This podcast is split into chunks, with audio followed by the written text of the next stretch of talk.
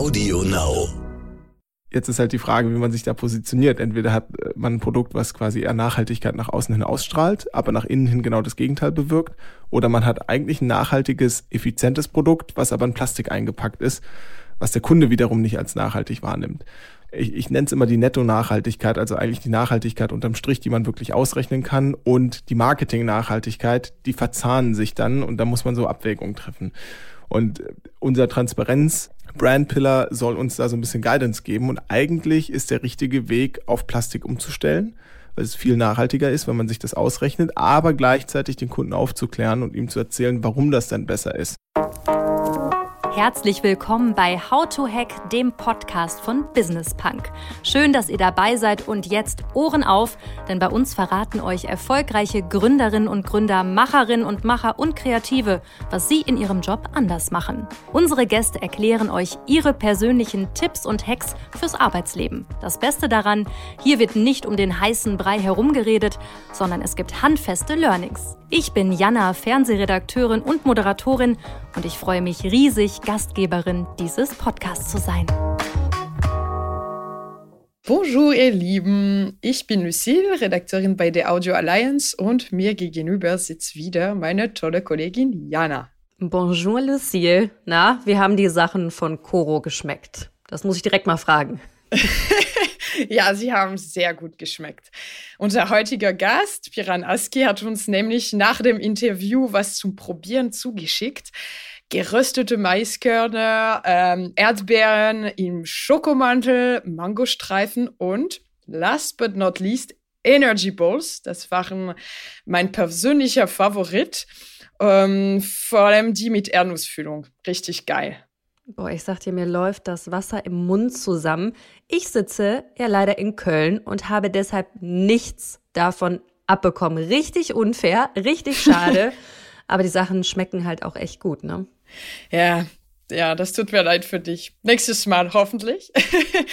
Aber nicht nur die Sachen schmecken gut, sondern auch der Geschäftsführer, Piran Aski, hat eine spannende Geschichte zu erzählen. Ja, total. Er hat einfach mal seine Yu-Gi-Oh! und Pokémon-Kartensammlung verkauft, um sich in das Startup Koro einzukaufen. Etwas, ja, das sich im Nachhinein, würde ich sagen, mehr als gelohnt hat. 2021 hat die Online-Drogerie nämlich mehr als 60 Millionen Euro Umsatz gemacht auch dank ständiger Social-Media-Präsenz und Werbeschaltungen auch in Podcasts. Also eine echte Erfolgsgeschichte. Zehn Jahre nach Gründung ist die Marke nämlich für ihre nachhaltigen Produkte in Großverpackungen bekannt, gerade bei Influencern sehr beliebt, im Sortiment von manchen Supermärkten zu finden und in nicht weniger als 18 europäischen Ländern vertreten. Ja, und er verrät mir auch, warum die nachhaltigsten Produkte nicht immer diejenigen sind, die auch am nachhaltigsten aussehen. Das fand ich total spannend. Und er erklärt auch, warum noch viel Aufklärungsarbeit bei Kunden und Investoren geleistet werden muss. Los geht's. Hallo Piran, wie schön, dass du heute zu uns ins Berliner Studio gekommen bist. Hi Jana, danke für die Einladung. Aber du hast keine Snacks dabei, habe ich eben gehört. Ja, ich habe es leider vergessen, Snacks mitzunehmen, aber ich habe schon der Lia hier versprochen, dass ich noch ein kleines Paket fertig machen werde und das dann auf den Weg bringe. Wir nehmen dich beim Wort. Piran, ich habe natürlich zur Vorbereitung unseres Interviews dich gegoogelt, hoch und runter. Und ich fand es super spannend. Als eines der ersten Sachen, die da auftauchen, sind relativ viele Videos, auf denen du Yu-Gi-Oh! Karten spielst. Ziemlich professionell. Was hat es damit auf sich? Ja, das habe ich früher gemacht. Also das äh, ist irgendwie ein Teil von mir und ähm, also damit habe ich mein Studium damals finanziert und auch das Startkapital für Coro quasi äh, zusammengespart. Und genau, das war die Zeit vor, vor Coro quasi. Da bin ich dann von Event zu Event getingelt, am Wochenende gespielt, äh, viele Karten auch angekauft auf den größeren Events und dann nach Amerika verkauft, weil bestimmte Karten dort teurer waren als hier. Ähm, und ja, es hat viel Spaß gemacht. Die Karten haben dafür gesorgt, dass du bei Coro einsteigen konntest. Vielleicht erzählst du mal die Geschichte, weil du bist ja nicht der ursprüngliche Gründer dieses Startups. Richtig, Coro wurde gegründet vor inzwischen, glaube ich, neun Jahren schon von Costa und Robert. Da kommt der Name Coro auch her. Und die beiden haben das aus der Uni heraus gegründet, das Buch Kopf schlägt Kapital vom Professor Günther Faltin gelesen, fanden das super spannend und wollten dann auf eigenen Füßen stehen. Und ähm, ja, haben dann angefangen mit Wasche- und Reinigungsmitteln. Das heißt mit Großpackungen, Spülmaschinentabs, nichts mit dem, was, was Koro jetzt ist. Quasi, wir sind ja deutlich schon äh, im Lebensmittelmarkt äh, fokussiert und haben die in Großpackungen verkauft, versuchen besseren Preis anzubieten, gerade so Bruchware. Und das lief auch ganz gut und dann haben sie irgendwann so einen Pivot gemacht, also sich immer mehr auf ähm, Lebensmittel konzentriert, weil die Frau von Costa, damals noch Freundin Michelle, war auch schon dabei, sehr früh und ähm, hatte immer die Idee oder hat sich immer darüber aufgeregt, dass Nüsse, Trockenfrüchte so teuer sind oder immer geschwefelt sein müssen, geröstet, gesalzen. Und äh, Costa ist halt absoluter Pragmat, hat gesagt, wir listen die Produkte einfach mal im Shop, anstatt jetzt einen neuen Shop aufzubauen und da neue Kundengruppen zu akquirieren. Also dieses heutzutage, wenn man da einen Brandmanager hätte, würde er sich, glaube ich, im, im Grab umdrehen. Aber ähm, genau, damals war das halt irgendwie sehr hands-on und sehr, sehr, sehr fix und dann hat man das einfach pragmatisch mal gemacht und hat aber gesehen, dass die Verkäufe der Lebensmittel besser waren als die Verkäufe der Wasch- und Reinigungsmittel, die wir auch durch Marketing gepusht hatten. Das war die Zeit, wo in der ich quasi Koro kennengelernt habe. Ich ähm, kannte Koro über die ganzen Fitness-Influencer der ersten Stunde, Karl S., Misha Janetz, Tim Gabel, Inscope 21, also diese ganze Stuttgarter Crew an Influencern und habe da ein paar Mal bestellt, fand das super cool, weil die tolle Preise hatten, habe das meine Bekan meiner ganzen Verwandtschaft und Bekanntschaft empfohlen und habe dann irgendwann im Costa geschrieben, schickt doch mal bitte so einen Provisionslink, damit ich davon profitiere, wenn ich euch empfehle. Und der hat tatsächlich darauf geantwortet. Da kam der Unternehmer durch in dir. Ja, ich äh, genau, also ich war immer schon so ein so ein so ein bisschen fuchsig hier am Rand ähm, und wollte mir auch immer was dazu verdienen und das hat geklappt. Der hat dann geantwortet, was mich sehr erstaunt hat. Wir haben uns dann in der Uni getroffen, haben da gequatscht und äh, daraus hat sich dann irgendwann so eine Freundschaft ergeben und er hat dann gefragt, ob ich nicht als Werkstudent starten möchte. Und ich habe dann meinen Professor gefragt, ob ich das als Praktikum ein, einbringen darf. Und der hat gesagt, kein Thema, mach. Dann habe ich so Cashflow-Planung gemacht, Buchhaltungsautomation. Und damals war es eben Costa Robert und die Frau von Costa, die Michelle. Und dann bin ich immer tiefer in die Prozesse und Co. eingestiegen und habe da erstmal ein Dreivierteljahr gearbeitet und habe dann gemerkt, zwischen Costa Robert lief es nicht so gut. Robert wollte aus privaten Gründen raus. Wir hatten so Seedphasen-Investoren drin. Ähm, ja, die haben dann äh, den Entschluss gefasst, Robert zu kündigen, was weiß ich nicht, ob das so richtig war in der damaligen Situation oder nicht, aber ich war auch nicht in der Position, das zu bewerten und ähm, das wurde dann so ein bisschen, ja, also äh, sehr viel, sehr viel hin und her und Robert hat gegen die Firma geklagt und so weiter und irgendwann ich mit Costa darüber gesprochen, habe gesagt, ich habe jetzt nicht so viel Geld, aber das, was ich habe, könnte ich investieren. Ich finde die Firma spannend, ich finde die Idee spannend, dieses ganze Thema Handelsstufen überspringen und so weiter. Ich glaube, das ist wirklich, es kann größer werden und habe dann ein Angebot gemacht und dann haben wir ein halbes Jahr darüber diskutiert und verhandelt und hin und her und am 1. Mai 2016 hat es dann geklappt und wir haben einen Deal gefunden, sind dann auch Ende Mai dann zum Notar gegangen und dann war ich Student und Geschäftsführer und ähm, ja, musste erstmal alles lernen und verstehen, wie das Ganze funktioniert. Aber ich war bis dahin schon sehr tief in den Prozessen drin. Also ich habe schon gesehen, dass es ein gut, gutes Business war. Also viele fragen mich immer, Piran, das war doch super viel Risiko und so. Nee, die Firma hat ja schon Umsatz gemacht. Die hat auch, also man hat gesehen, dass man die sehr gut profitabel aussteuern konnte.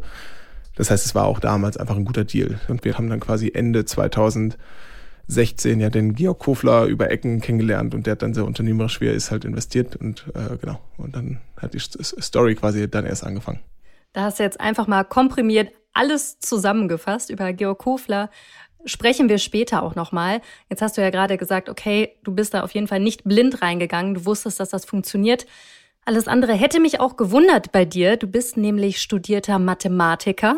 Und um mit diesen Yu-Gi-Oh! Karten zu spielen, braucht man auch viel Logik, oder? Also inwieweit hat dir das geholfen, jetzt auch als Unternehmer? Also ich weiß nicht, ob man diesen, diesen Link machen kann. Yu-Gi-Oh! Karten haben mir im Unternehmertum geholfen. Also das Handeln an sich hat mir definitiv geholfen, also gute Deals zu machen, weil man schon auch hier und da mal ins Risiko gehen muss, investieren muss, aber immer sozusagen ein kalkuliertes Risiko eingehen muss. Hm, das ganze Logische, das hat im Unternehmertum auch geholfen, aber das kommt eher aus dem Studium. Also ich wusste auch nach dem Abi nicht, was ich mache, hatte viel Auswahl, weil ich ein gutes Abi hatte und dann ähm, habe ich irgendwie vieles mir angeguckt. Wie gut? Zu gut. Ja. Willst du nicht verraten? Ist unangenehm. Das unangenehm gibt's nicht, aber okay, es hat, äh, es war gut genug, damit du Mathematik studiert hast. Jetzt fragen sich sicherlich auch alle, für wie viel Geld hast du denn dann deine Karten verkauft? Um einzusteigen bei Koro? Ich glaube, insgesamt waren das so 20.000, die, die ich mit den Karten zu der Zeit gemacht hatte. Ähm, das waren, ich war auch sehr früh in Aktien schon investiert und so weiter. Das heißt, ich hatte schon Geld mit 16, 17 dann angelegt und das hat dann auch, da sind die Kurse dann irgendwann hoch und die musste ich dann größtenteils alle verkaufen, als ich bei Coro eingestiegen bin.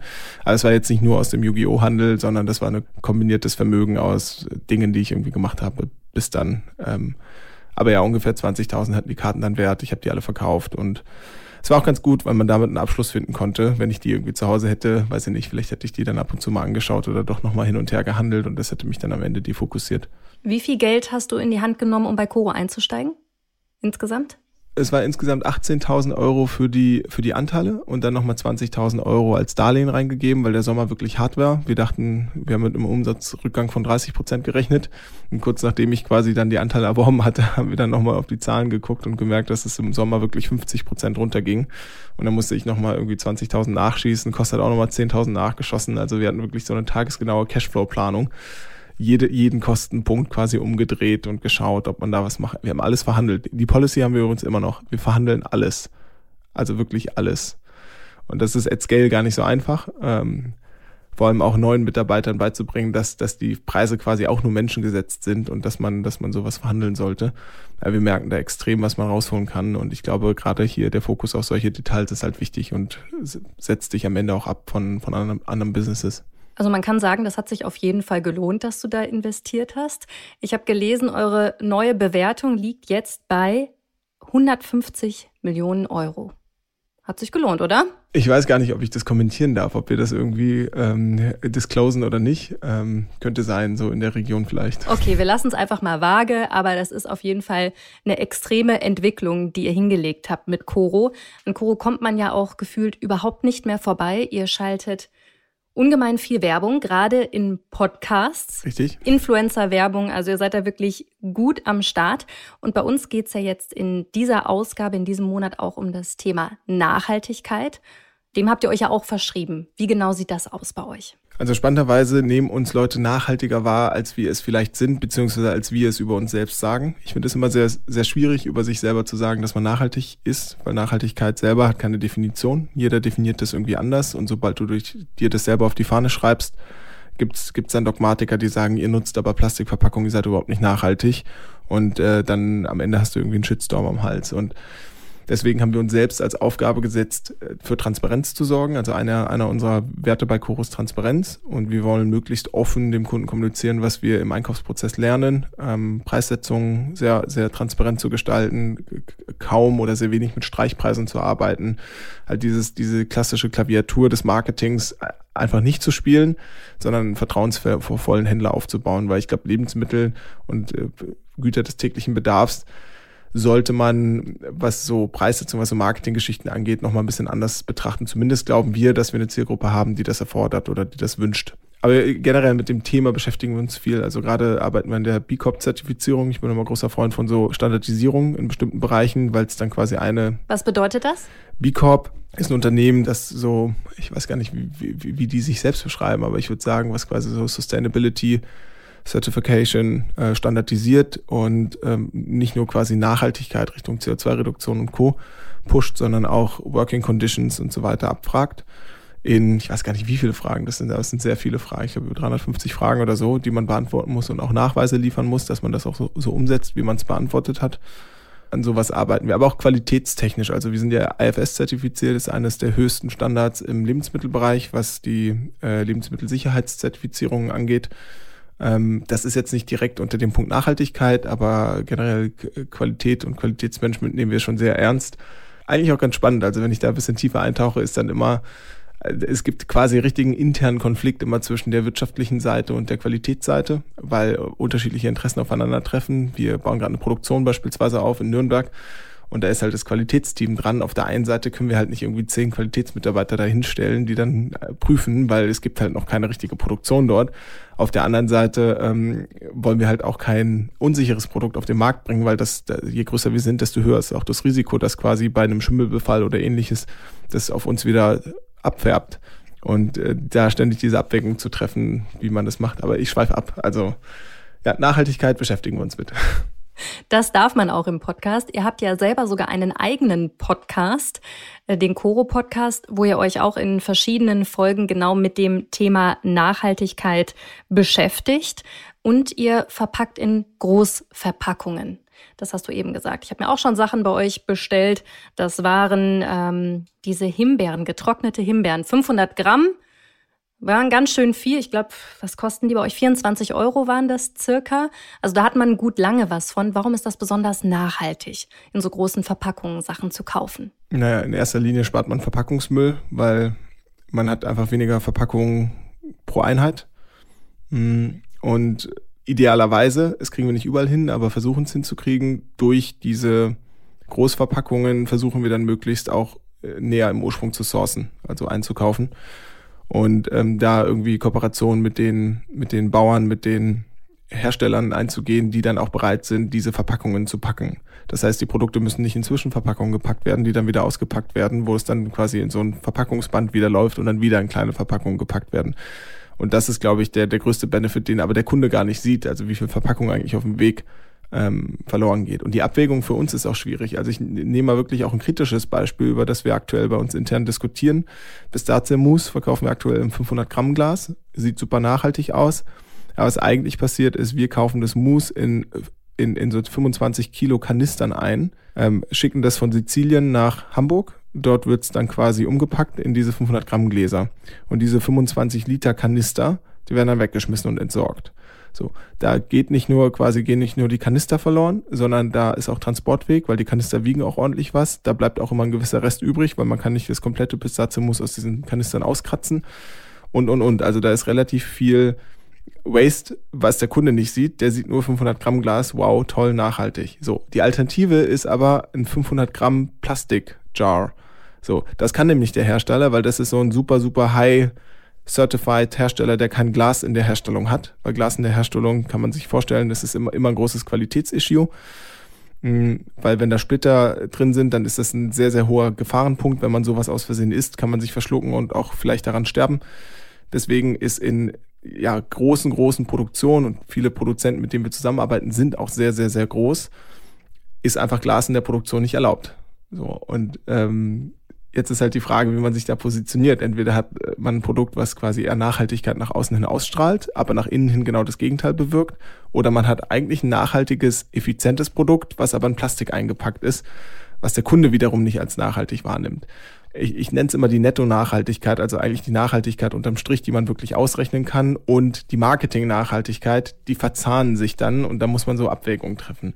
Und äh, unser Transparenz Brand Pillar soll uns da so ein bisschen Guidance geben und eigentlich ist der richtige Weg, auf Plastik umzustellen, weil es viel nachhaltiger ist, wenn man sich das ausrechnet, aber gleichzeitig den Kunden aufzuklären und ihm zu erzählen, warum das denn besser ist. Weil das fehlt oft am anderen Ende, diese Nachhaltigkeits-Awareness, also wirklich aktiv Marketing machen beziehungsweise aktiv Aufklärung betreiben und das äh, zu kommunizieren. Und an sowas arbeiten wir gerade. Also euer Motto Transparenz nimmst du auf jeden Fall ernst. Gibt nicht viele Leute, die äh, ja sich hier hinsetzen und dann wirklich auch sagen, okay, und das läuft nicht so gut. Also das finde ich super, dass du da so offen bist. Das Thema Plastik, genau, ihr verpackt ja viele andere Sachen auch in Plastik und bekommt dafür auch mal Kritik. Wie wichtig ist das Thema Aufklärung, was du gerade schon angesprochen hast? Gibt es da auch viele falsche Paradigmen, die die Leute im Kopf haben, dass Glas jetzt nachhaltiger ist? Ja, ich glaube, es ist super wichtig, weil es viele falsche Paradigmen gibt. Viele denken, Glas ist super nachhaltig und Plastik ist der Teufel. Stimmt aber nicht. Also Plastik ist am Ende auch nicht perfekt. Das muss man einfach sagen. Es gibt oft noch keinen richtigen Kreislauf, aber es gibt Methoden, wie man Plastik quasi aus nicht fossilen Brennstoffen oder sozusagen fossilen Grundstoffen gewinnt aber die sind noch nicht so richtig ausgereift. Also da, da arbeitet die Industrie dran. Wir tauschen uns mit der Industrie zu dem Thema auch immer wieder aus. Da gibt es irgendwie so ähm, Panels, Experten, ein besonders äh, Carsten Schröder heißt der, den kann ich äh, jedem ans, ans Herz legen, dem irgendwie zu folgen. Der ist äh, vernetzt und organisiert verschiedene Panels in der Verpackungsindustrie und weiß immer genau, wo der aktuelle Stand der Forschung ist und, und zwar wirklich praxisnah. Also was, was kann man auch jetzt was ist jetzt vielleicht verfügbar, was ist wie nachhaltig und dann auch quasi die konkreten Analysen und die Quantifizierung der ganzen Themen. Und ähm, ja, also Plastik wird immer noch nach wie vor verteufelt. Es passiert wenig Aufklärung in, in diese Richtung. Und wenn man sich überlegt, wo die Geldströme eigentlich herkommen, kommen ja eigentlich auch aus Investorenseite. Die sind in diesen Themen gar nicht so tief drin. Das heißt, wenn so ein Trend aufkommt, nehmen Investoren diesen Trend sehr schnell auf, so einen makroökonomischen Trend zu Plastic Reduction beispielsweise. Und dann wird er aufgenommen, die werden dann finanziert. Also solche Modelle werden finanziert. Aber da schert sich, scheren sich wenige Leute drum, wirklich mal im Detail zu gucken, was ist da eigentlich. Und ich will gar nicht sagen, dass alles in diese Richtung falsch ist. Das stimmt nicht. Es sind ja zwei Komponenten. Einmal erst so ein Trend in diese Richtung bewegt die Industrie umzudenken. Sonst würden die, glaube ich, immer das Gleiche machen, halt Geld verdienen und dann aber nie diesen, diesen Trend einleiten. Und ich glaube, es ist auch falsch, weil eine Zeit lang war ich dann auch auf der Seite, ja, Plastik ist doch super und die ganzen anderen Leute sind, die haben gar keine Ahnung und deswegen machen wir das so, wie wir es machen. So.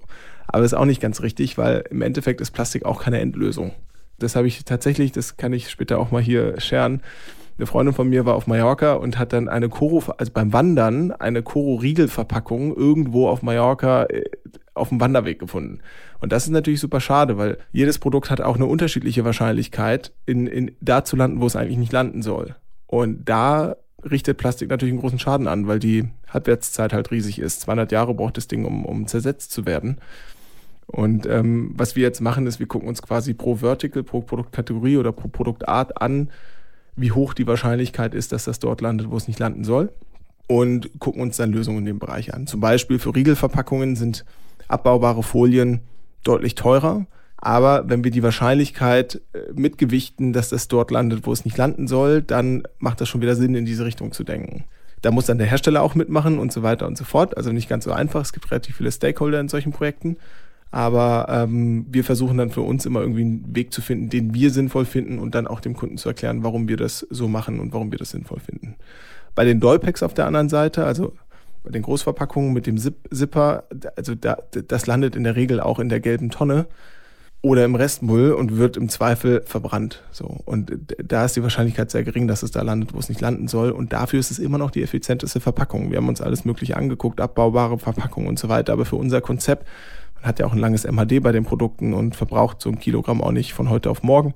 Da braucht es eine gewisse Barrierefähigkeit und der Beutel darf sich halt nicht zersetzen, wenn da Nüsse drin sind, sondern erst danach. Und das zu timen ist gar nicht so einfach.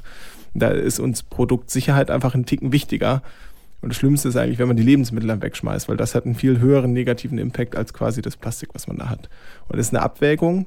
Wir wissen es, ist es nicht ideal, aber immer noch die finden wir aktuell beste Lösung. Es gibt ja bei dem ganzen Thema Nachhaltigkeit auch oftmals diese erhobene Zeigefinger-Mentalität. Es ist diese Bubble und wenn man gefühlt eine Sache falsch macht, dann kommt ein großer Shitstorm. Ähm, wie wichtig ist das, dass du jetzt auch offen kommunizierst und sagst, alles perfekt zu machen, das geht nicht. Also ist das auch ein, ein, Learning, was du in den letzten Jahren irgendwie gemacht hast, auch für unsere Zuhörerinnen und Zuhörer. Man kann in dem Gebiet nicht überall 100 Prozent perfekt sein. Ja, wir haben das tatsächlich von Anfang an so gemacht. Ähm, uns war das nie wichtig, dass wir alles perfekt machen, aber dass wir also st stattdessen deutlich transparenter und offen kommunizieren, warum wir die Dinge so machen, wie wir sie machen. Äh, mit zunehmender Zeit und jetzt gerade auch mit dieser Finanzierungsrunde, die wir vor kurzem abgeschlossen haben, wird das schwieriger und schwieriger, weil du natürlich Investorenparteien hast, die vielleicht im Thema nicht so im Detail drin sind und dann natürlich immer mit den gleichen Themen ankommen, die man schon hundertmal durchdacht hat. Ähm, aber das sehen wir nicht als negativ, sondern denken uns, naja gut, dann haben wir halt vielleicht auch noch nicht genügend Aufklärung betrieben. Also dann sind wir unserem Transparenzaspekt noch nicht ähm, gerecht geworden. Und ähm, also wir, wir dürfen einfach nicht müde werden, auch das, was wir tun, zu kommunizieren. Und wenn es daran fehlt, dann müssen wir halt mehr kommunizieren. Kommunikation ist das A und O, das äh, hört man immer wieder. Und ihr benutzt zur Kommunikation auch Influencer, auch viele sogenannte Greenfluencer. Glaubst du, dass die auch in Anführungsstrichen schuld daran sind, dass ihr auch dieses nachhaltige Image so habt? Also zum Beispiel Luisa Dellert, da sehe ich eure Werbung sehr, sehr oft und die wird ja auch in diese Richtung damit verbunden. Also viele Greenfluencer sind bei euch als Markenbotschafter sozusagen unterwegs. Ja, also ich glaube, man muss immer selbst auch versuchen, vernünftig zu denken. Und es gibt halt Leute an verschiedenen Enden des Spektrums, die kommunizieren und jeder hat seine Meinung und der eine verzichtet lieber dann auf was, der andere sagt, nee, das muss irgendwie dann doch die Industrie machen und wir wollen uns gar nicht positionieren und sagen, das ist richtig, das ist nicht richtig auch zum Beispiel Luisa Dellert, also wenn man, wenn man da mal zuhört und schaut, also die ist gar nicht so dogmatisch, wie vielleicht einer denken mag. Die äh, erklärt die Dinge und sagt, ich stehe dazu, aber hat auch eine relativ breite Toleranzbreite. oder Toleranzspanne, die, die fein für sie ist. Und da gibt's glaube ich, deutlich andere Influencer noch, die deutlich stärker anecken. Also da hatten wir auch mal Themen mit bestimmten Influencern, bei denen wir dann irgendwie in so einem Markencheck gelandet sind und dann äh, sollten wir ein Statement abgeben. Dann war unser Statement irgendwie zwölf Seiten lang und dann war das vermutlich so gut und so detailliert, dass sie das gar nicht veröffentlicht hat, obwohl sie gesagt hat, dass sie es veröffentlicht. Das fanden wir dann wiederum schade, weil genau solche Leute, die sich dann auf den Standpunkt stellen und sagen, wir wollen hier Aufklärung betreiben, wir wollen mehr Nachhaltigkeit haben, sind dann oft auch nicht bereit für diesen Diskurs auch mal darüber zu sprechen, was dann die Kosten für Nachhaltigkeit sind, ob das einfach überhaupt so massentauglich ist oder ob man da doch vielleicht hier und da in seiner Bubble lebt aber also die, die du genannt hattest, da sagen wir, okay, die positionieren sich ein Stück weit, aber sind ganz, ganz weit weg noch von Dogmatismus. Sie bekommt ja auch oftmals Shitstorms aus der eigenen grünen Bubble, weil dann irgendwie Sachen ja als nicht so perfekt irgendwie dargestellt werden. Deswegen kann ich das total nachvollziehen, was du sagst. Aber jetzt haben wir gerade schon das Thema Influencer-Marketing angesprochen, Podcast-Werbung und ihr habt ja wirklich verschiedene Marketingkanäle benutzt, unter anderem hast du versucht, Pokémon Go, alle Pokémon Go zu fangen, habe ich gelesen, und bist dafür 110 Kilometer durch Berlin gegangen und bist überall in der Presse dadurch gewesen. Ich habe auch bei uns im Archiv einen Beitrag über dich gefunden, im RTL-Archiv. War das immer schon so das Ding, dass du versuchst, okay, andere Marketing Kanäle zu wählen? Also dadurch, dass wir ohne Investoren die ersten Jahre gewachsen sind oder ohne signifikantes Investorengeld, mussten wir uns immer andere Wege überlegen, wie wir wachsen. Und das war schon ein Punkt, der schon auch tief etabliert ist, diese Bootstrapping-Denke. Was mache ich ohne Kohle? Irgendwie muss, muss ich diesen Marketing, Marketingkanal hacken. Also immer dieses Thema Hacken war bei uns oder Growth Hacks. Wir kannten den Begriff Growth Hacks noch nicht, aber wir mussten immer um die Ecke quasi denken, wie wir ohne großes Budget Marketing machen konnten. Und oh, die musst du jetzt verraten. Wir sind hier im Podcast How to Hack. genau hier gehört das rein. Ja, ich glaube, das ist immer ein Thema, also dafür gibt's halt kein Geheimrezept, aber ich glaube, viel Mut gehört dazu. Also ich höre mich an wie so, wie so ein Oppi, der dann irgendwie sagt, hier viel Mut und dann musst du noch Weisheit und Geduld und dann, nee, das ist, man muss sich einfach irgendwas Feines überlegen und glauben, wo die Presse halt irgendwie Lust drauf hat. Und da muss man da irgendwie Energie und Zeit reinstecken, weil in der Regel findet die Presse auch nur das spannend, was, was halt auch nicht jeder macht. Also man muss halt schon irgendwie anecken in irgendeinem Punkt und dann hoffen, dass es irgendwie viral geht. Es funktioniert mal und mal funktioniert es nicht. Und damals hatten wir überhaupt keine Kohle. Das war der Zeitpunkt, als ich eingestiegen bin und nochmal 20.000 nachschießen musste, weil es zu knapp war. Und äh, dann äh, war ich ein paar Tage krank und habe mir das Spiel da runtergeladen und habe die ersten Pokémon gesammelt und dann kam irgendwie die, also ging das relativ schnell und dann, ich bin da, wenn ich neue Sachen ausprobiere, dann auch immer so, dass ich dann direkt so einem Wettbewerbsdruck unterliege und dann so getriggert werde durch, durch ein Spiel oder so. Und dann muss ich das immer sehr, sehr gut auch machen. Und dann gab es den Punkt, wo, wo ich dachte so, ey, es ist schon realistisch, dass wir alle als Erste fangen. So, das kriegt man schon hin. Und ja, wir haben dann natürlich auch so ein bisschen rumgetrickst, sprich irgendwie mal die Accountdaten an einen Kumpel gegeben, der in Japan gelebt hat, der in Australien gelebt hat, weil es gibt so exklusive Pokémon, die man nur dort kriegt und ich habe es jetzt nicht gesehen, dass ich da extra für ein Pokémon nach Japan fliege. Ich glaube, sonst hätten wir es auch zeitlich nicht geschafft, aber wir sind sehr viel durch Berlin gelaufen, haben sehr viele Pokémon gefangen. Und dann haben wir ein Video dazu gedreht in Stuttgart, witzigerweise, und haben dann gezeigt, wie man mit unseren Koro-Produkten Superkräfte erlangt und dann viele Pokémon fängt. Und haben das alles versucht, dann über einen Gutscheincode zu, zu tracken. Und es hat auch echt gut funktioniert. Also wir haben viel Traffic auf die Website bekommen. Wir haben echt ganz guten Umsatz gemacht und wir waren halt überall mal medial drin. Und das hat natürlich geholfen, um dann quasi wieder über so Retargeting-Kanäle ähm, die, die Kunden einzufangen und nochmal auf die Website zu bringen und dann irgendwann zum Kauf zu bringen.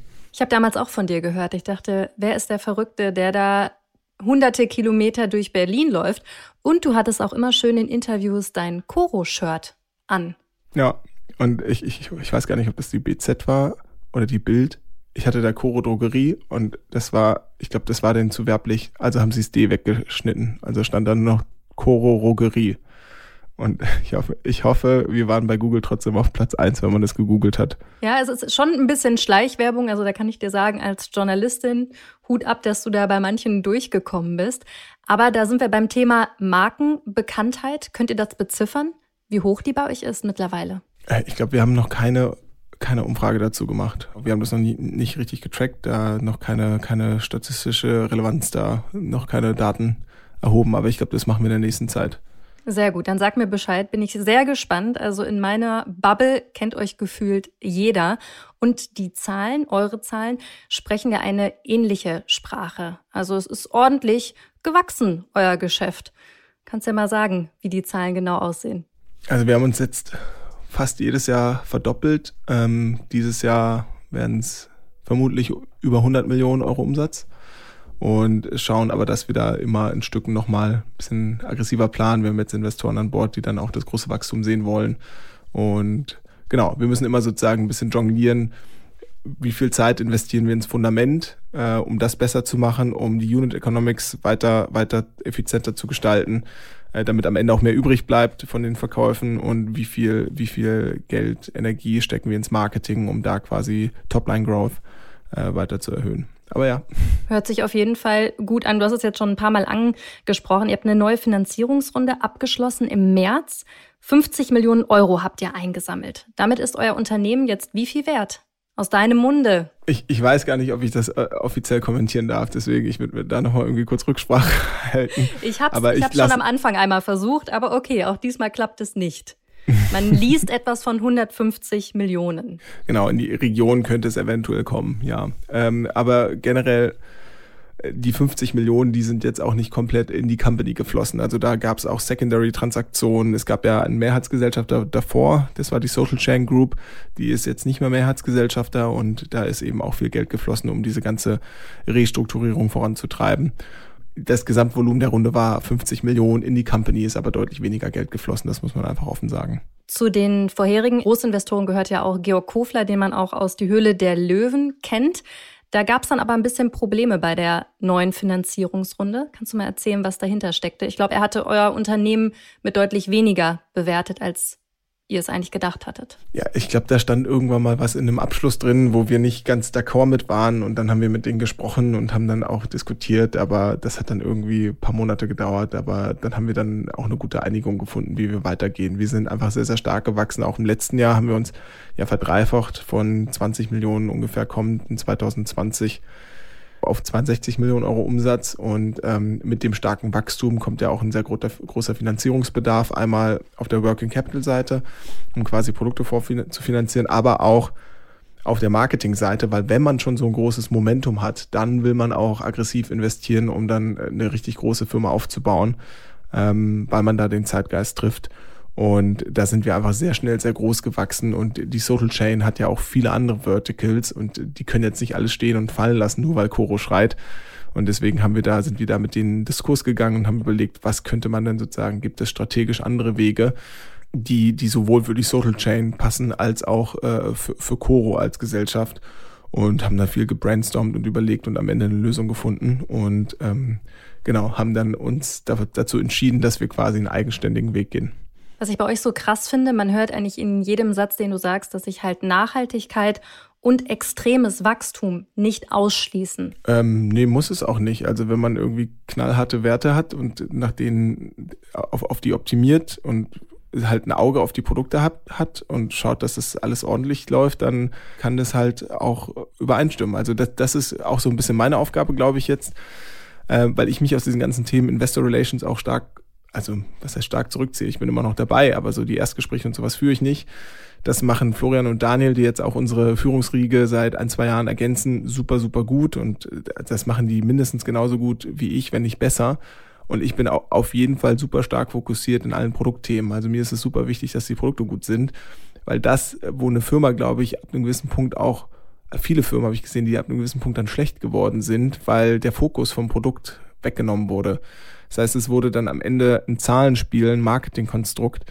Aber am Ende kauft der Kunde halt nicht wieder, wenn das Produkt nicht gut genug ist. Und ich schaue mir halt Bewertungen an wie ein Verrückter, guck, wenn der Kunde sagt, Produkt schmeckt nicht, hat nur drei von fünf Sternen oder zwei von fünf Sternen und dann müssen wir daran. Also das müssen wir sofort bereinigen, den Kunden irgendwie was schreiben, sagen, hey, tut uns leid, wir haben die Charge aus dem Verkehr genommen und haben nochmal die Rezeptur entwickelt und wir haben schon eine sehr große Rate an Produkten, die auch gut laufen. Also Rate an Produkten, die wir wirklich auslisten, ist deutlich unter fünf Prozent.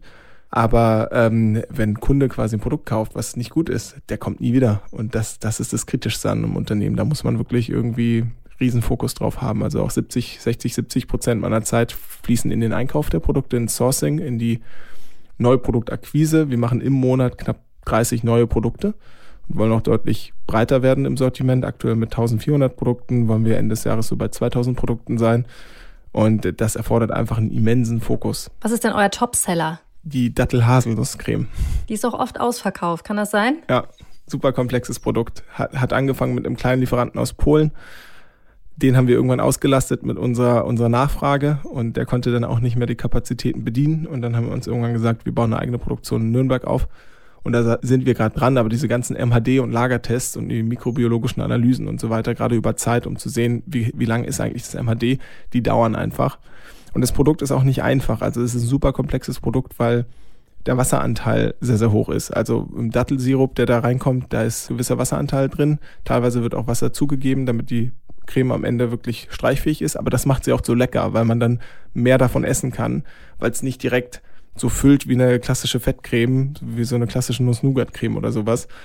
Und ähm, da die Balance hinzukriegen, dass es auf der einen Seite haltbar ist, auf der anderen Seite aber trotzdem vom Geschmack, von der Sensorik und Streichfähigkeit super, das ist einfach ultra komplex. Also wir haben das einmal produziert und haben dann, wir haben dann immer so eine Mindestzeit, äh, in der das Produkt in der Produktion noch stehen muss, bevor wir es quasi ans Lager schicken und dann verkaufen haben geschaut und nach zwei Wochen war das Ding verschimmelt. So, das kannst du nicht verkaufen und du weißt nicht, woran es liegt. Liegt es irgendwie an der Umgebungsluft? Liegt es irgendwie an, an, an Rohwaren? Die haben wir alle analysiert und dann fängt die Spurensuche an. Und es dauert einfach super, super lange und das Nervenaufreiben, Qualitätsmanagement ist involviert, die Produktionsleute sind involviert, externe Labors sind dabei. Aber ja, ähm, sie wird hoffentlich ab ich sag mal, ab dem zweiten Halbjahr dieses, dieses Jahres nicht mehr ausverkauft sein, hoffentlich. Sehr gut. Ich habe nämlich einige Bekannte, die die lieben und dann aber immer gesagt haben, ah, okay, ausverkauft. Aber dann habe ich ja gute Nachrichten, die ich weiter erzählen kann. Jana, das ist auch übrigens unser größtes Problem aktuell bei Coro, dass wir noch bei zu vielen Produkten gleichzeitig ausverkauft sind. Was, äh, und wenn du das so mitbekommen hast, gerade aus deinem Freundes- und Bekanntenkreis, also das ist ja. wirklich ein Thema, weil der Kunde kommt auf die Website, sieht ein, zwei Produkte, die er immer eingekauft hat, sind ausverkauft und denkt sich, ja gut, dann bestelle ich halt nächste Woche oder übernächste Woche. Und solange die Produkte nicht wieder restockt sind, bestellen halt viele Kunden nicht. Das heißt, absoluter Umsatzkiller. Und das ist auch unser absolutes Fokusthema, zu gucken, dass alle Produkte, die Topseller sind, dauerhaft verfügbar sind. Krass. Also man könnte sagen, okay, gibt schlimmere Sachen, dass es zu viel Nachfrage gibt, aber woran liegt das denn genau? Sind das auch geopolitische Sachen jetzt gerade bei euch? Mm, also ja, die ganze Ukraine-Krise, die zahlt ein bisschen auf die Lieferengpässe ein, aber tatsächlich war die Lage davor schon schwierig. Das hört man auch aus den ganzen anderen Industrien, sei es Stahl oder Aluminium und so. Das war ja davor schon schwierig am Markt zu finden und das bei den Rohwaren war das ähnlich. Die Krise hat es tendenziell einen Ticken befeuert. Es liegt aber auch daran, dass wir super stark gewachsen sind. Früher, früher haben wir sehr viel Spot eingekauft, weil man Spot, Spot einkaufen heißt, nicht für ein ganzes Jahr die Menge kalkulieren und dann fix im Vertrag abnehmen, sondern immer dann einkaufen, wenn man gerade Bedarf hat. Weil man dadurch immer einen Ticken günstiger eingekauft hat, als wenn man sich quasi an so einen Vertrag bindet. Warum? Weil der Vertragspartner, also die Gegenseite sind meistens halt Bauern oder äh, Unternehmen, die sich nur auf eine bestimmte Nusssorte oder Fruchtsorte spezialisiert haben, die haben natürlich einen Informationsvorteil und wenn sie einen Vertrag mit dir schließen, machen sie da einen Puffer rein. Tendenziell zahlt man dann halt ein bisschen drauf. Hat aber die Sicherheit, dass man die Produktverfügbarkeit hat. Und wenn man noch klein ist, ist Spot besser, weil so eine Palette Ware findet man immer irgendwo. Das ist gar kein Thema. Auch gute Ware findet man immer irgendwo. Aber wenn man jetzt wirklich einen Top, äh, nehmen, nehmen wir unsere gefriergetrockneten Erdbeeren, das sind sozusagen, da ist ja der Trocknungsgrad knapp 90 Prozent, das heißt ungefähr Faktor 10 auf dem, es sind drei Kilo Erdbeeren pro Packung. Wir verkaufen ungefähr 10.000 Packungen im Monat. Das heißt, es sind 30 Tonnen Erd, also, nee, Faktor, genau, das sind 30 Tonnen Erdbeeren im Monat. Das ist schon nicht wenig. Und da ist quasi unser Volumen im Verhältnis zum Marktvolumen so stark gewachsen, dass wir die Menge gar nicht mehr Spot finden konnten. Und jetzt stellen wir gerade um auf Kontrakteinkauf bei vielen Produkten, die wir davor Spot eingekauft haben. Und das hat dafür gesorgt, dass wir lange Zeit bei vielen Produkten ausverkauft waren. Okay, also ein super komplexes Thema. Und jetzt jeder, der zuhört, weiß, was dahinter steckt, wenn mal ein Produkt ausverkauft ist. Zusammengefasst, jetzt haben wir eine ganze Weile geredet, gleich kommt auch noch unsere Kategorie. Was würdest du sagen, was waren so die die Key-Erfolgsfaktoren, die dich und Coro so erfolgreich gemacht haben in den vergangenen Jahren? Schwierig zu sagen, super schwierig zu sagen. Einmal war es, glaube ich, das Vertrauen, was der Costa mir entgegengebracht hat. von Anfang an. Der, der hat ja, der hat seinen Sohn bekommen, als ich da Geschäfts-, also eingestiegen bin bei Coro, hat extrem viel auch zugelassen. Und das hat dafür gesorgt, dass ich quasi selbstverantwortlich war, auch für meine Fehler und hat aber nie gejudged. Also es war nie so, boah, jetzt hast du diesen Fehler gemacht, hätten wir auch lassen können. Oder Dinge von Anfang an restriktiert. Ähm, wir hatten relativ aufgeteilte Aufgabenbereiche und das hat einfach dazu geführt, dass man sich in so einer Umgebung sehr gut entwickeln konnte. Und das würde ich, glaube ich, jedem auch empfehlen, dass wenn er ein Setting hat, wo man weniger kontrolliert wird, viel mehr mit Eigeninitiative bewegen muss, dass das dazu sorgt, dass man sich sehr schnell und sehr gut auch entwickelt. Also das hat viel gebracht. Sprich, Grund wäre, erster Grund wäre Costa. Zweiter Grund äh, wäre natürlich das Influencer-Marketing, in, in das wir sehr früh eingestiegen sind, auch das Podcast-Marketing sehr unternehmerisch auch investiert haben, ähm, wo andere Leute immer noch irgendwie auf Google Geld verbrannt haben, haben wir halt irgendwie Talents bezahlt, die dann unsere Produkte in die Kamera gehalten haben. Und ja, dann natürlich auch ein super starker Produktfokus. Das war auch super wichtig, weil es gibt auch sehr viele, ich nenne es mal Influencer-Brands, die sehr schnell groß geworden sind und bei denen irgendwann die Luft raus war. Es sind immer noch Erfolgscases, weil teilweise wurden diese Marken auch schnell verkauft an große Corporates. Aber die Reputation der Gründer ist teilweise super schlecht, weil die Corporates jetzt quasi das Problem am Hals haben und merken, dass die CACs, also die Customer Acquisition Costs, durch die Decke gehen, weil das Produkt einfach nicht so gut ist. Und das will ich nicht. Also ich will, selbst wenn Koro irgendwann verkauft würde, will ich das immer so verkaufen, dass der Käufer am Ende einen größeren Mehrwert hat als der Kaufpreis, den er zahlt. Weil sonst, glaube ich, macht man sich langfristig seine Reputation kaputt und das, äh, das möchte ich nicht. Da ist einfach noch zu viel Zeit vor mir und sozusagen das Leben ist zu schade, um da quasi verbrannte Erde zu hinterlassen. Definitiv. Qualität zahlt sich am Ende aus. Und damit kommen wir zu unserer Kategorie in diesem Podcast, die heißt Ich hab noch nie. Kennst du das Spiel noch aus deiner Jugend? So lang ist ja nicht her. Das Trinkspiel. Ja, kenne ich noch gut. Okay, du hast neben dir ein Glas Wasser stehen. Und ich erkläre noch mal ganz mhm. kurz die Regeln. Und zwar, wenn deine Antwort auf meine Frage doch ist, musst du trinken. Wenn deine Antwort stimmt ist, bleibt dein Mund trocken. Ich würde sagen, wir probieren es jetzt einfach mal und du gibst mir ehrliche Antworten. Ich habe noch nie eines unserer Produkte so gar nicht gemocht. Er überlegt. Doch, doch, es gab schon Produkte, die ich so gar nicht gemocht habe. Muss, muss ich jetzt eigentlich trinken oder da nicht? Da musst du jetzt einen Schluck trinken. Okay, Sekunde. So. Prost. Prost. Also wir haben so viele Produkte im Sortiment. Jetzt muss natürlich auch sagen, was das war. Oh, das, äh, das ist tatsächlich gar nicht so einfach zu sagen, was es war. Ähm, Geht es in irgendeine Richtung, irgendeine Produktrichtung? Waren es äh, irgendwelche Trockenfrüchte oder was ganz anderes? Also wir hatten ganz früher so Chisandra-Beeren. Die haben so scheußlich geschmeckt. Die konnte man nicht essen.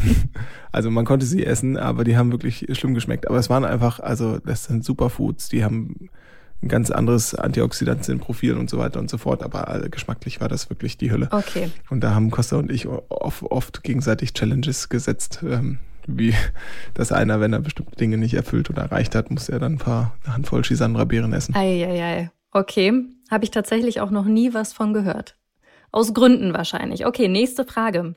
Ich habe noch nie einen wichtigen Termin verpasst, egal ob Uni oder Beruf, um Pokémon Go zu spielen. Doch, habe ich. Also ich habe auch mal Uni verpasst, um, um damals hier diese, diese Koro Pokémon Go Geschichte. Ähm, ich weiß noch ganz genau, ich hatte eine Vorlesung, als ich dann bei der Bild war. Ah, also da kannst du einen großen Schluck auf jeden Fall trinken. okay, Transparenz, es zieht sich hier durch, das finde ich super. Weiter geht's. Ich habe noch nie ein Investorengespräch so richtig verkackt. Doch, habe ich, habe ich auch. Das war vor zwei Jahren in San Francisco. Da war ich mit meinem, ähm, mit, mit unserem sozusagen neuesten Geschäftsführer, dem Florian dort. Und da haben wir, ich bin einfach super eingerostet, was das Englische anging. A, habe ich kein Auslandssemester gemacht und das war quasi das erste dort richtige Corporate-Gespräch. Und äh, also jetzt im Alltag spricht man deutlich mehr Englisch. Wir sprechen auch hier Company Languages bei uns auch Englisch, aber das war so das erste Gespräch und da habe ich gar, ich wusste gar nicht, wie eingerostet ich bin und dann habe ich da rumgestottert und so weiter. Also der war trotzdem super nett, hat uns geholfen, aber ähm, hätte besser laufen können. Investiert hat er nicht. Nee, investiert hat er nicht. Okay. Was ist eigentlich dein Lieblingsprodukt bei euch im Sortiment? Was würdest du sagen? Ähm, also ich finde die Dattel-Haselnusscreme schon schon sehr gut. Das ist kommt fast, also ich kenne ja auch die Produkte, die jetzt neu rauskommen. Wir machen auch neue Varianten dieser Dattel X-Creme. Dattel Pinie kommt noch, Dattel Cashew, Dattel Tahin, Dattel Macadamia. Dattel Pinie wird mein Lieblingsprodukt sein. Auf jeden Fall. Das wird mit Abstand mein Lieblingsprodukt sein. Pinienmus, auch super gut. Also die beiden Produkte Dattel. Also bist du auch schuld daran, dass es immer ausverkauft ist? Kann sein. Also wobei die Menge, die ich konsumiere, die, ja, die ist schon rau. Okay. Ja, du, ich werde jetzt auf jeden Fall nach unserem Gespräch mich noch so ein bisschen durch euer Sortiment probieren. Ich habe nämlich noch gar nicht so viele Sachen ausprobiert. Was ich sagen kann, bislang war alles sehr, sehr lecker. Vielen Dank für das Gespräch. Ich hätte jetzt noch ewig lange mit dir weiterreden können, aber irgendwann ist die Zeit vorbei. Und du hast ja gesagt, du kommst eh noch mal wieder, weil du noch ein paar Snacks vorbeibringen möchtest im Berliner Studio. Da freuen wir uns natürlich sehr drauf. Vielen Dank für das Gespräch und viel Erfolg weiterhin. Danke, Jana. Ja, also man merkt, Marketing ist das A und O bei Coro und was für eine super spannende Entwicklung von Piran. Vom Werkstudenten zum Geschäftsführer, das ist echt was. Hätte sich Hollywood auch nicht besser ausdenken können, oder? Ja, 100 Prozent. Seinen unangenehmen guten Abischnitt wollte er aber nicht verraten. Schade. Na, was hast du sonst noch mitgenommen, Jana? Ja, leider nicht, konnte ich nicht rauskitzeln. Ja, dass Leute Koro viel nachhaltiger wahrnehmen, als sie sich eigentlich selbst wahrnehmen. Das fand ich total spannend. Ja, das war doch eine sehr ehrliche Antwort auf jeden Fall.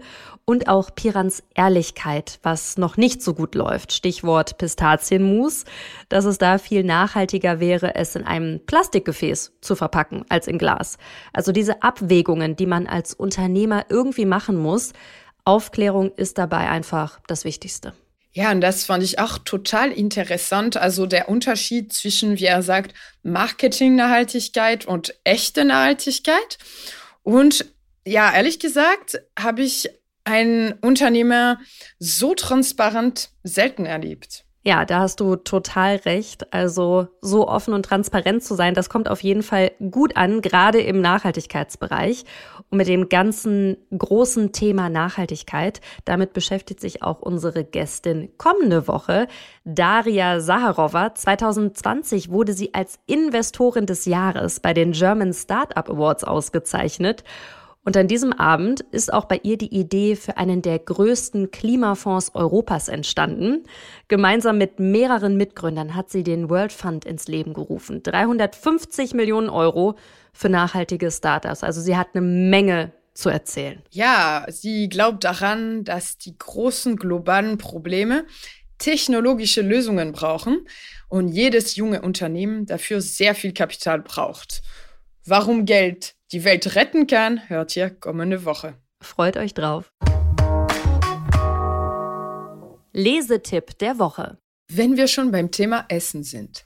In der aktuellen Ausgabe der Business Bank Kapitalismus fürs Klima stellen wir euch das Startup Perfekt vor. Also die Kombination aus Perfekt und Egg, Ei auf Englisch. Sie machen Omelette ohne Huhn möglich. Wie denn? Sie haben eine pflanzliche Alternative zum tierischen Ei entwickelt. Wie das Ergebnis aussieht und vor allem schmeckt, das erfahrt ihr im Heft. Also ab an den Kiosk. Das war How to Hack für heute. Ich hoffe, es hat euch gefallen. Immer donnerstags gibt es eine neue Folge. Abonniert uns gerne fleißig auf Audio Now oder wo auch immer ihr Podcasts hört. Und über eine 5-Sterne-Bewertung würden wir uns natürlich auch freuen. Audio Now.